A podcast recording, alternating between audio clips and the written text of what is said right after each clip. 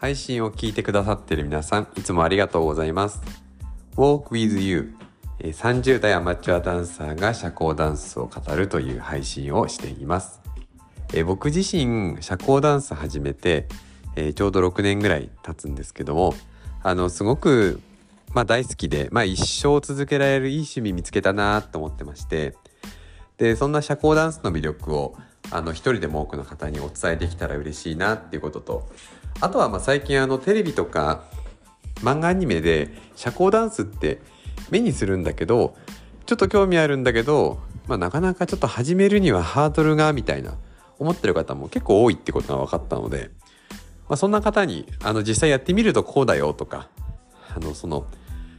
まあ背中をね押してあげられるような、まあ、そんな配信をできたらなっていうふうに思っています。ということで、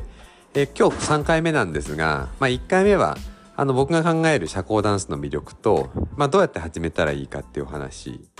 で2回目はあの実際始めるにあたって必要な道具とあとまあどのぐらいお金かかるのかっていうお話をしたんですが、まあ、今日はあの競技会というものについてちょっとお話ししたいなっていうふうに思ってます。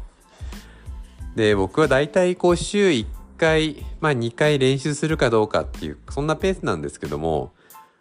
まあ結構ね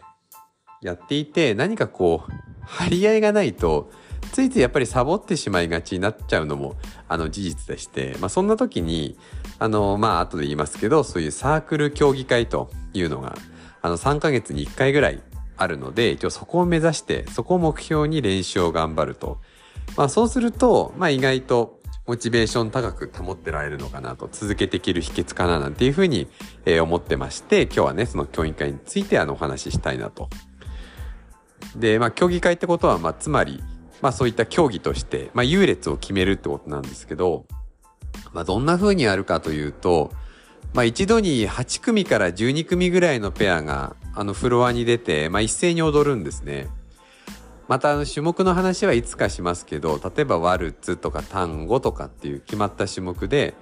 あのその種目が踊れる曲が、まあ、ランダムで、まあ、流れてくるんですよでそれ聞いてその音に合わせてみんな一斉に踊り出すと。でそれに対して、まあ、ジャッジって言ってあの審査をしてくれる人がいましてでまあ優劣をつけていくと。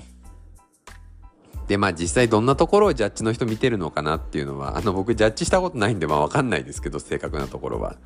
まあ、ただその社交ダンスの、まあ、基本的な技術面だったりとか、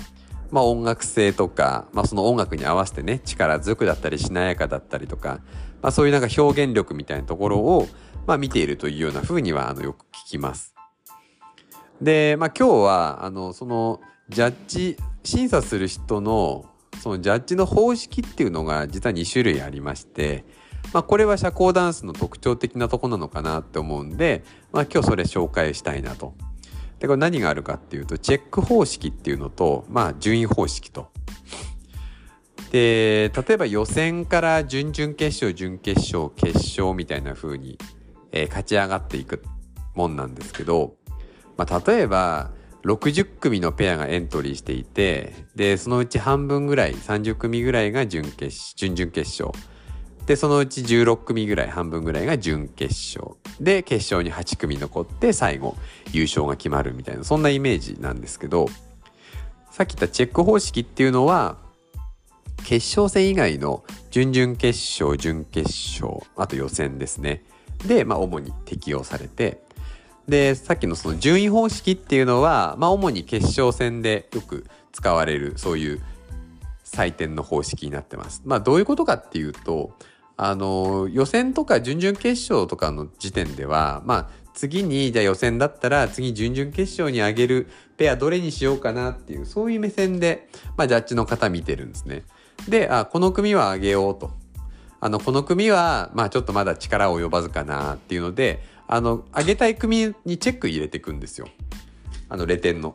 なので、まあ、チェック方式っていう名前だと思うんですけどなので別に順位つかないんですよね。次に上がるかどうかだけっていう。でそうやって決勝戦まで残った中で、まあ、例えば8組残ってたら最後はさすがにその中でこう順位をね1位から8位までつけていくと。なのでそれは順位方式っていうふうに呼ばれています。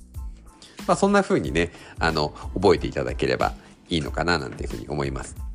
で、じゃあ実際ね、あ、あの、社交ダンス始めてみようと思うんですよね、という方で、じゃあその競技会っていうのね、一体いつから出れるようになるんですかと、まあ、ちょっと疑問に思った方もいるんじゃないかなっていうふうに思います。で、あの、このサークルの競技会に関しては、あの、あんまりその、なんか制限とかって僕は聞いたことありません。逆に、